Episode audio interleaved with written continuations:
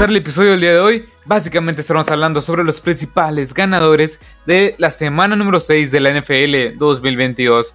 Mi nombre es Marcelo Lozada y recuerden que este es un canal de NFL en español que le pueden encontrar en Apple Podcasts, en Google Podcasts, en Anchor, Spotify, en iBooks. También me pueden encontrar en Twitter y en TikTok. Y en todas las plataformas, pues me pueden encontrar con Marcelo Sá. Le estará apareciendo la misma foto del canal. Como quiera, dejaré los links en las descripciones. Bueno, mejor dicho, los links en la descripción. Por si quieren visitar eh, las plataformas en las cuales eh, me encuentro yo. En Spotify, Apple Podcasts, Google Podcasts, Anchor, iBooks, también Twitter y TikTok. Y por supuesto, aquí en YouTube. Pero bueno. Ah, vamos a empezar con el episodio del día, del día de hoy que estaremos hablando sobre los principales ganadores de la semana número 6 de la NFL 2022. Que la verdad es que hubo muchos ganadores que nunca pensé poner en esta categoría o catalogarlos como los ganadores de, esta semana. Y vamos a empezar con uno que me dio muchas sorpresas, que dio muchas sorpresas para bien y que son los Jets. Un equipo de los Jets que la verdad se vio bastante bien en contra de un equipo de los Green Bay Packers que se suponía era mejor, era más dominante, era mejor en todos los, en todos los aspectos y que aparte estaba jugando como local este equipo de los Green Bay Packers. Me encantó lo que vi de parte de los Jets, la defensiva por, el centro con Quinn Williams, que la verdad es que lo hizo bastante, pero que bastante bien. También Sos Garner neutralizando a DJ Ray por ahí en la defensiva. Una defensiva que no pudo, o mejor dicho, que pudo neutralizar a un ataque aéreo y terrestre que, bueno, mejor dicho, un ataque de los Green Bay Packers bastante, bastante bueno. Me gustó mucho lo que vi de parte de los Jets también, Brice Hall. Y es un punto muy importante que voy a tocar. Los novatos que trajeron en este draft están siendo de impacto inmediato. Sauce Garner, Brice Hall, también Jermaine Johnson por ahí, haciendo buenas jugadas cada uno de estos jugadores. Me encantó. Zach Wilson no tuvo el mejor de los encuentros. La verdad es que no salió este, especialmente fino, pero hizo las jugadas necesarias en los momentos importantes. Tuvo 10 pases completos de 18 lanzados para 110 yardas con un quarterback rating de, 73.8. Pero lo más importante fueron los dos jugadores jóvenes que encabezan el backfield este, de este, equipo de los Jets. Brice Hall, 20 carreros para 116 yardas. Michael Carter, este, este otro running back que es de segundo año, 6 carreros para 41 yardas.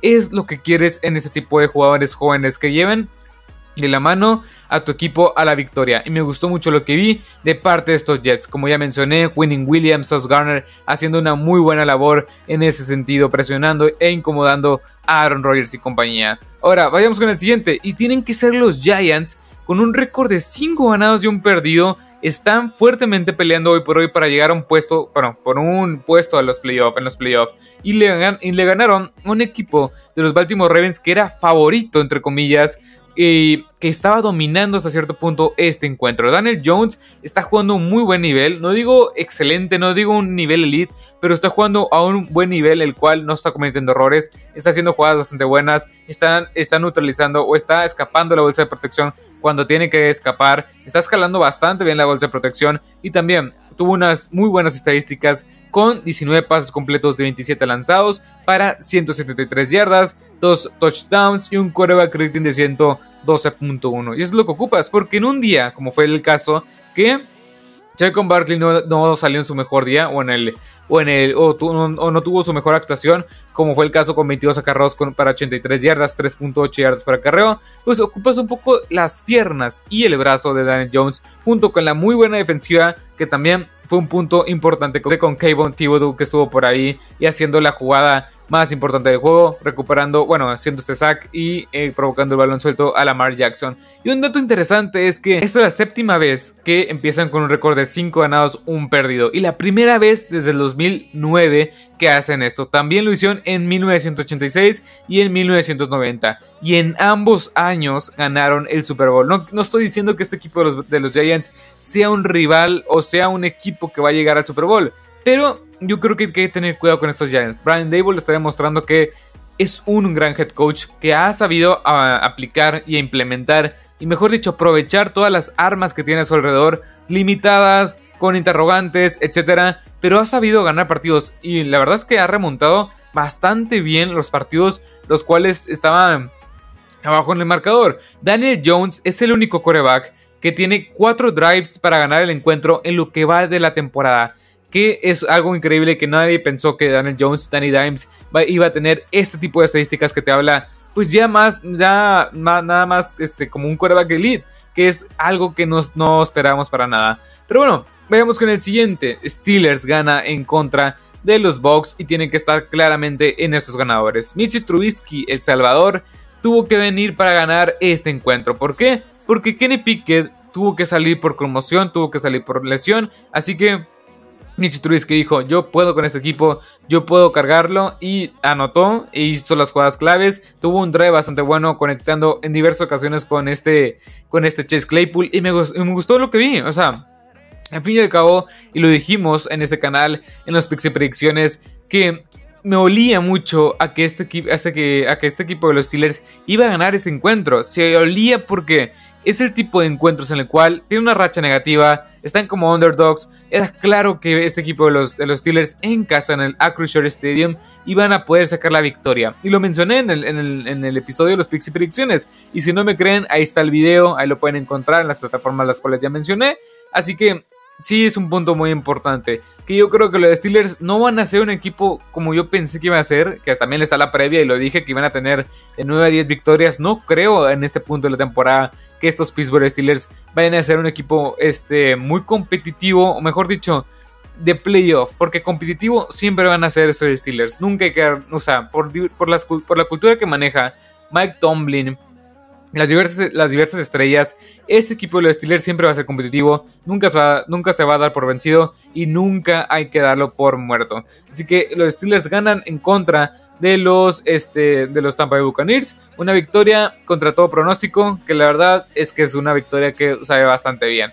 Y también un dato curioso es que los Steelers ganan su primer juego sin TJ Watt desde que fue reclutado en el 2017, que al ingresar con este juego tenía un récord de 0 ganados, 8 perdidos con la ausencia de TJ Watt. Y Tom Brady pierde su primer juego como contra un quarterback titular novato desde el 2014 que fue contra Gino Smith, si no me equivoco, que al fin y al cabo Kenny Pickett inició este encuentro antes de que se lesionara. Pero bueno, vayamos con el siguiente, Colts y la remontada de Mary Ice. Me gustó mucho lo que vi de los Colts, la ofensiva que tanto nos, nos estaban prometiendo en la offseason se vio en este partido, en un partido que no pensé que fuera a ser tan bueno en ese sentido. Matt Ryan, la principal debilidad de este equipo, de esta ofensiva de los, de los Colts, era su línea ofensiva. Y Matt Ryan lanzó para, bueno, lanzó 58 veces, de los cuales completó 42 pases para 389 yardas, 6.7 yardas en promedio por cada pase, 3 anotaciones, quarterback rating de 100, de 100 puntos, 107.6 y lo capturaron nada más y nada menos que en 0 ocasiones, lo cual es impresionante. ¿Por qué?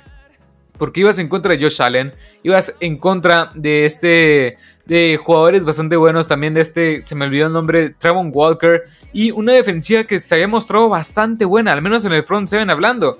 Pero Matt Ryan dijo, no, este va a ser nuestro partido. Iban perdiendo, si no me equivoco, 14 a 3 y remontaron 34 a 27 el marcador. Me gustó mucho porque Michael Pittman Jr. brilló. El último pase a Alex Pierce también fue bastante bueno. Mary Ice aguantando la presión y lanzando momentos clutch. Y, por supuesto, no hubo ataque terrestre. Este, este Nahim Hines ni Jonathan Taylor estaban sanos. Pero Dion Jackson, Dios mío, qué partidazo dio. Y Frank Wright sacó todas las jugadas que tenía que haber sacado, estas diversas jet suites, estas diversas jugadas de engaño, las sacó en este partido porque claramente si perdían contra los Jacksonville Jaguars, un rival divisional, el cual ya habían perdido, todo el panorama hacia los playoffs se, había, se iba a complicar muchísimo. Porque aparte no se iban, se iban a colocar con un récord de dos ganados, tres perdidos y un empatado. Lo cual, una conferencia americana muy brava, iba a ser muy complicado que llegaran a los playoffs. Así que me encantó lo que vi los Colts. Un punto y una, un asterisco que hay que recalcar es que la defensiva terrestre se vio pésima. Permitieron 243 yardas por la vía terrestre, 7.4 yardas por acarreo permitieron esta defensiva de los Indianapolis Colts, lo cual es inaceptable si quieres estar compitiendo, que los Colts vienen un poco rachados, que la verdad es que la ofensiva explotó, pero la defensiva explotó, pero para mal, porque una defensiva que permitió 27 puntos también es las mismas más de 200 y las 243 yardas por tierra y las 7.4 yardas por acarreo es algo que no te puedes este, permitir en otro tipo de encuentros porque los Jacksonville Jaguars, que de una vez lo adelanto, están los perdedores. que estos Jaguars claramente pues, son los Jaguars al fin y al cabo que ya estaremos hablando sobre ellos. Pero bueno, vemos con el siguiente y tienen que estar los Falcons, unos infravalorados Falcons que la verdad con puro ataque terrestre, una buena defensiva, con turnovers, con buen head coach hicieron lo necesario para ganar este encuentro en contra de unos, este, unos 49ers que la verdad lucían en el papel superiores. Yo lo dije, yo lo dije en los picks y predicciones. Estos 49ers deberían de, bueno, debieron de haber ganado con pura defensiva, pero no. Estos 49ers la verdad es que no pudieron detener el extenso y, diverso ataque terrestre que tienen estos, estos este Atlanta Falcons, que están ganando de ese, de ese modo. Y está bien, porque aparte, Marcus Mariota te puede aportar por la vía aérea y por la vía terrestre. Pero bueno, Aquí un poco de sus estadísticas. El ataque terrestre de estos Atlanta Falcons corrió para más de 168 yardas por esta vía. 4.2 yardas por acarreo. Un touchdown que fue del mismo Marcus Mariota. Y este Marcus Mariota, el quarterback 1 del QB1, solo falló un pase y fue hasta la segunda mitad de este encuentro. Completó 13 pases de 14 para 129 yardas dos touchdowns y un quarterback rating casi casi perfecto de 144.6. Y creo yo que va a ser la, la fórmula para ganar. Ahorita mismo este equipo de los, Atlanta de los Atlanta Falcons está con un récord de 3 ganados, 3 perdidos. Y es algo que nadie esperaba que hoy por hoy está compitiendo por un lugar en los playoffs, al menos como comodín, muy posiblemente, de no ser por esa, por esa, mal, por esa mala señalización de en contra de, de Grady Jarrett, muy posiblemente habrían tenido un récord de 4 ganados, 2 perdidos a este término de la semana número 6. Así que hay que estar muy dependientes de estos Atlanta Falcons, que con turnovers, buen head coach, ataque terrestre y un Marcos Mariota que salió fino, están haciendo muchos estragos en la conferencia nacional. Ahora, vayamos con el siguiente, que tienen que estar los Bills Mafia. La verdad es que los Bills, pues, ganaron en contra de de unos Kansas City Chiefs que claramente era el rival a vencer, al menos en esta conferencia americana. Y me gustó mucho, el juego no tuvo los grandes puntos, pero tuvo estos grandes momentos. Von Miller salió en plan, en plan intratable, también Josh Allen, eh, este, este jugador, ya, ya sabemos lo que puede llegar a ser. Y las diversas armas salieron a relucir, las diversas contrataciones salieron a, salieron a relucir y la verdad es que desquitaron todo el sueldo que le están pagando tanto a Von Miller, tanto a Josh Allen, Greville Davis, también Devin Singletary que avanzó muy bien por la vía terrestre y por supuesto Stephon Dix que estuvieron quemando y quemando una y otra vez al novato Joshua Williams. Que Stephon Dix tuvo una gran tarde con 10 recepciones para 148 yardas 14.8 yardas por, recepción y un touchdown. Me gustó mucho lo que vi en los Bills. Los Kansas City Chiefs al fin y al cabo no pudieron concretar la última serie ofensiva en puntos y también en parte se debe por las diversas presiones que, ejerció la defensiva de los Bills y Taron Johnson se adelantó muy, muy bien al pase de Patrick Mahomes y eso te habla de que tienen los dos lados del balón bastante, bastante bien. La defensiva, la verdad es que permitió solamente 10 puntos de, la, de, parte, de, parte de los Chiefs en la segunda mitad y no ha permitido ningún touchdown en, ningún cuarto cuarto de lo que llevamos de, la temporada. En los 6 partidos no ha permitido ningún touchdown esta defensiva de los, de los Buffalo Bills, que es algo impresionante lo que tiene estos Bills y claramente se coloca como número uno en la conferencia americana y número uno para llegar al Super Bowl, creo yo, por encima de los Philadelphia Eagles, que es otro equipo que ahorita estamos hablando sobre ellos. Y otro equipo, los Patriots, controversia de coreback. Bailey Zappi, me gusta mucho lo que veo de Bailey Zappi, creo que yo que lo veo inclusive más suelto que Michael, que este Mac Jones. Y la verdad es que me gustó mucho lo que vi de los Patriots, una defensiva en la cual provocó turnovers, estuvo presione y presione y presione a Jacob Brissett el ataque terrestre con Ramón Stevenson muy bien, que junto no superó las 100 yardas, pero todo fue en base al brazo que este Bailey Zappi que completó 24 pases de 34 lanzados para dos touchdowns y un quarterback rating de 118.4 y es algo que nadie se espera de un jugador que fue tomado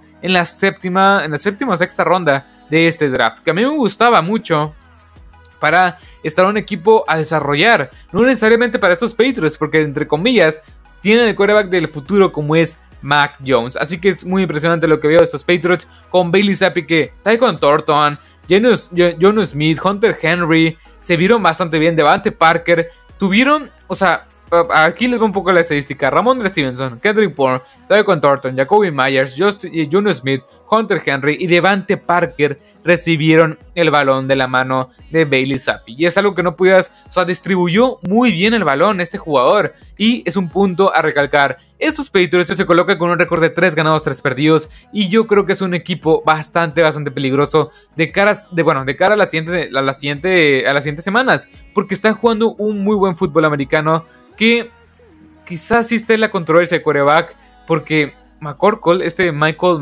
McCorkle, Jones, no se, no se ha visto bien. Es obvio que está lesionado, pero en las primeras tres semanas no se vio bien. Y Bailey Zappi está haciendo las jugadas y está llevando una defensiva, una ofensiva bastante, bastante dinámica. ¿Y quién diría que estuviéramos diciendo esto de los Patriots y no con Mac Jones, sino con Bailey Zappi en este punto de la temporada? Pero bueno, Veamos con el último, con el último ganador y tienen que ser los Eagles. Me gustó mucho lo que vi, la ofensiva terrestre otra, vez reluciendo, como que intentaron pasar en contra de las Cowboys, pero no. El ataque terrestre va a ser fundamental en, este, en esta ofensiva y en este equipo si quieren ganar encuentros. Sí, iban contra una, contra una de las mejores defensas de toda la NFL y aún así los aplastaron. Este equipo de los Eagles iba ganando en un punto del partido 20 puntos a cero. Estaban sobre, bueno, estaban arrasando a los Dallas Cowboys. Sí, en cierto punto, en el tercer cuarto, estos Dallas Cowboys anotaron 17 puntos en respuesta y sí se les complicó mucho a estos Eagles. Pero al fin, al fin y al cabo, Jalen Hurts, Nick Siriani, esta defensiva hizo las jugadas claves en momentos importantes. Este, también interceptando tres pases de Cooper Rush. Jalen Hurts tuvo un muy buen juego.